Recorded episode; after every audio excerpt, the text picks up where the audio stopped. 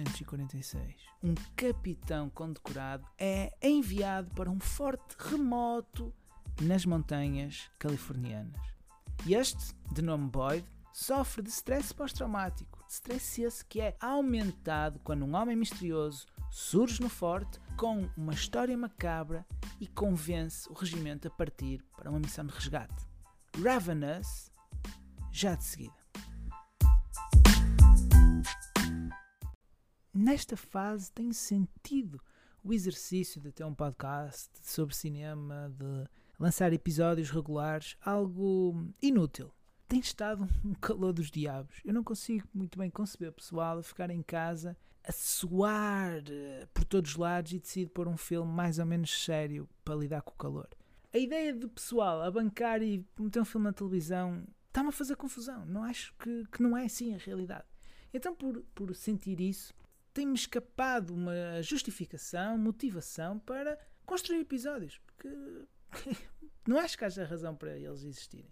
Contudo, tem que fazer pelo menos o mínimo. E o mínimo é, de vez em quando, lançar uma coisa. Encontrar uma razão de ser, uma justificação para continuar a lançar episódios, para motivar a fazê-lo. E nessa busca de algo que fizesse sentido e tal e coisa, que tal lançar um episódio focado num filme cujo cenário é oposto do que vivemos agora, em que é frio, há neve, há pessoal a tremer em vez de suar, em que hum, de forma alguma cabra, mas podemos tirar algum prazer ver pessoal a correr risco de morte porque uh, o frio é incerto. Principalmente quando estamos a falar de um filme que se passa numa era passada, como é o caso deste Ravenous, que passa no século XIX. Ao acabar o filme, eu disse: Ok, eu quero falar sobre isto. Mas como é que eu vou falar sobre isto? O que é uma pergunta que, surpreendentemente, não me, não me surge assim tantas vezes. E apercebi-me que não, que não conseguia que o meu cérebro não estava a conseguir processar algo útil, algo que fizesse sentido. E como qualquer outra pessoa, ao ter essa incapacidade, foi preciso uma pausa, preciso descobrir qual é que o bloqueio. E acho que sei o que é que se passa. E eu não consigo falar do filme. Ou seja, para eu falar do filme, eu não posso falar do que acontece. Porque eu sinto que a mínima palavra, principalmente uma em particular, que eu possa dizer, vai roubar algo às pessoas quando vi Ravenous a primeira vez, eu não sabia nada sobre o que ia ver. E essa foi parte da brincadeira. E quem for ver, se forem em MDB, se forem ler, vão ter todas respostas que não deviam ter. É quase. Existe um secretismo particular à volta do filme. E eu precisava de falar dele sem o desvendar. Isso tornou-se complexo. Tornou-se. Eu tive que pensar: olha, como é que eu vendo algo, como é que apresento algo, como é que motivo pessoas a ver uma coisa sobre a qual eu não posso debitar nada do argumento. E nessa pesquisa, o que quiserem chamar, nessa busca, eu criei três pontos de conversa. Em que o primeiro é de longe o mais importante, pelo menos para mim, que é o facto disto ser um filme que retrata uma sensação muito específica, verdadeira e que hum, é raro constatar. E que os elementos que eu não posso aqui mencionar são altamente metaforizados com, com o que eu agora posso aqui dizer. Isto soa um bocado esquisito, mas o que eu quero dizer é que a história, este filme usa um bocado a estrutura de um, de um filme de terror, de um filme de guerra, para passar metáforas, ideias muito específicas que envolvem o expansionismo. Porque a Ravenous passa-se numa era em que as pessoas viajavam da Europa para os Estados Unidos, ou mesmo de um local dos Estados Unidos para outro, em busca de melhor vida. E muitas das vezes essas, eh, esses percursos, por causa de ter que viajar tanto de um, da A a B, eram muito complexos. Começavam numa altura do ano e a meio já estavam numa outra qualquer. E de repente estavam parados estavam presos numa serra, numa montanha qualquer, com poucos mantimentos, e quando, passado meses, uma excursão chegava ao outro lado, raramente chegava com o mesmo número de pessoas com que tinha partido. É quase como se, para avançarem, para o ser humano crescer, aquelas pessoas se expandirem e terem uma melhor vida, tinham que passar por uma experiência traumática da qual sobreviviam, mas nunca mais esqueciam. De género, as pessoas que morreram na viagem ficam com quem sobrevive à viagem. Isto é um filme que explora essa ideia, trazendo elementos algo macabros, do folclore para a praça.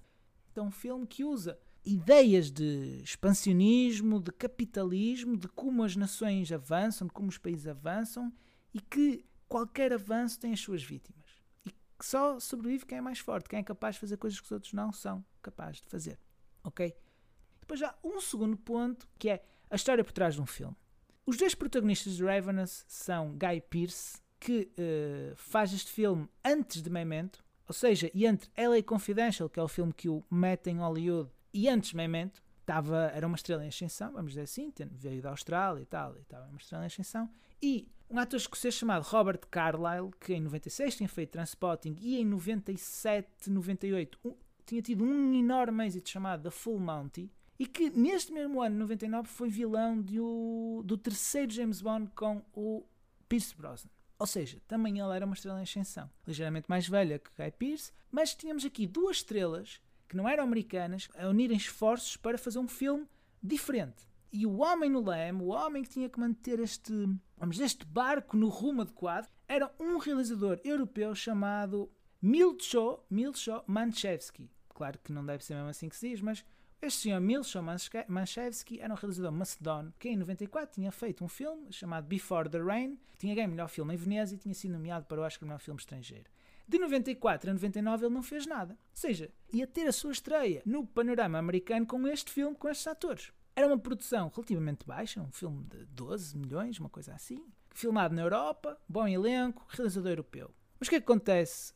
o estúdio, os manas-chuvas, os homens de dinheiro começam a chatear o Sr. Mills o tempo todo. É, porque provavelmente eles próprios não entendiam uh, bem o que é que estava ali a ser feito, o tom que o filme tinha que ter para funcionar, porque é uma coisa muito específica, tão específica que eu nem posso falar dela para não estragar as coisas a quem está aí. E, entre muita discussão e por aí fora, Milcho é despedido ou despede-se e o estúdio decide pôr um novo realizador chamado Raja Gosnell, cujo único crédito enquanto realizador tinha sido a obra-prima Sozinha em Casa 3. É claro que estou a ser irónico quando digo obra-prima Sozinha em Casa 3, apesar de eu ter visto no cinema, porque é passar, como o meu pai diz, do pudim para a merda. Porque não é comparável e o filme não ia funcionar assim. Mas o estúdio achava, opá, o Raja vai meter isto a funcionar, ninguém nos vai chatear, nós somos maiores. Mas os atores, encabeçados pelo Carlyle e o Guy Pearce, dizem, opá, este gajo não este gajo não, isto não vai funcionar com este gajo, não, não, não.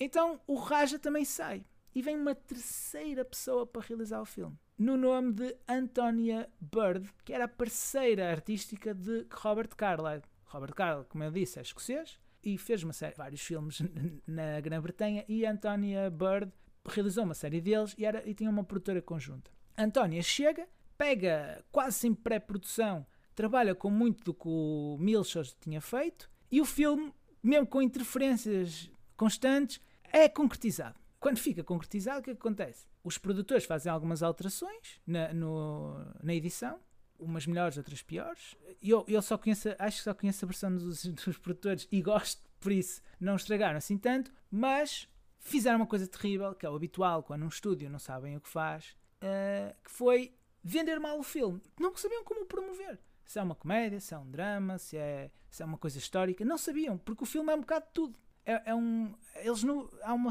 há uma altura em que comem guisado, guisado até acaba por ser a comida do filme, e este filme é um guisado. E o estúdio não sabia o que fazer com ele. E isto é uma coisa interessante, e eu quis que este fosse o segundo ponto, porque Revenant é um filme de 99, e 99 foi um ano muito singular na indústria americana, em que houve filmes como The Matrix, Sexto Sentido, a serem grandes êxitos, um filme como Quem Quer Ser John Malkovich, que era super awkward, super estranho, mas que conseguiu ser bem promovido ao ponto de fazer dinheiro, de, de, ser um êxito. Mas depois, houve filmes como a Fight Club que foram fracassos, porque o estúdio não sabia o que fazer com ele, como o promover. E as pessoas por trás do filme perceberam-se isso logo no primeiro momento, eles não sabiam o que fazer com o filme.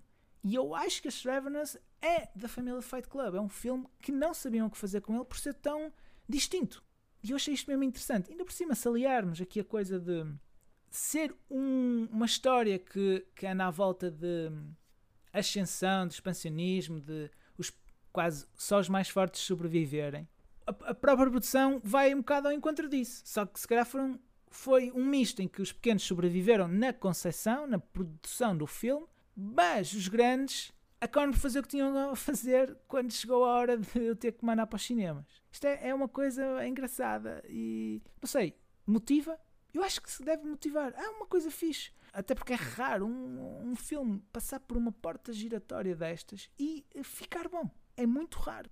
Terceiro ponto, na realidade é tudo o que interessa, era o que eu só precisava dizer para se calhar motivar uma outra pessoa a ver o filme, mas que eu tive que deixar para o fim porque isto é um filme e este terceiro ponto tem a ver com música. Eu esqueço muitas vezes de falar de bandas sonoras de filmes, ou então tenho, os filmes que tenho escolhido fazer não têm bandas sonoras para ir além, mas diria que é mais a primeira. Mas a deste salta à vista, pelos nomes e pelo impacto que tem na história. A banda sonora de Ravenous é um, assustadora e ridícula ao mesmo tempo umas partes é só uma, outras partes é só outra, em, algo, em várias as duas coisas. Eu acho que o mundo acaba por ser um bocado assim, principalmente quando estamos a falar de grande expansionismo e de poder e por aí fora. Eu diria que quando uma pessoa tem muito poder e, e toma decisões de ascensão, acaba também por ser um bocado ridículo, não é? Porque está tá a fazer merdas que se calhar fogem um bocado ao, ao modo operandi, à forma de realmente viver, para ascender ou ou se calhar tenta passar um bocado a ideia de que quem chega lá acima é um ridículo porque no fundo sacrifica tudo para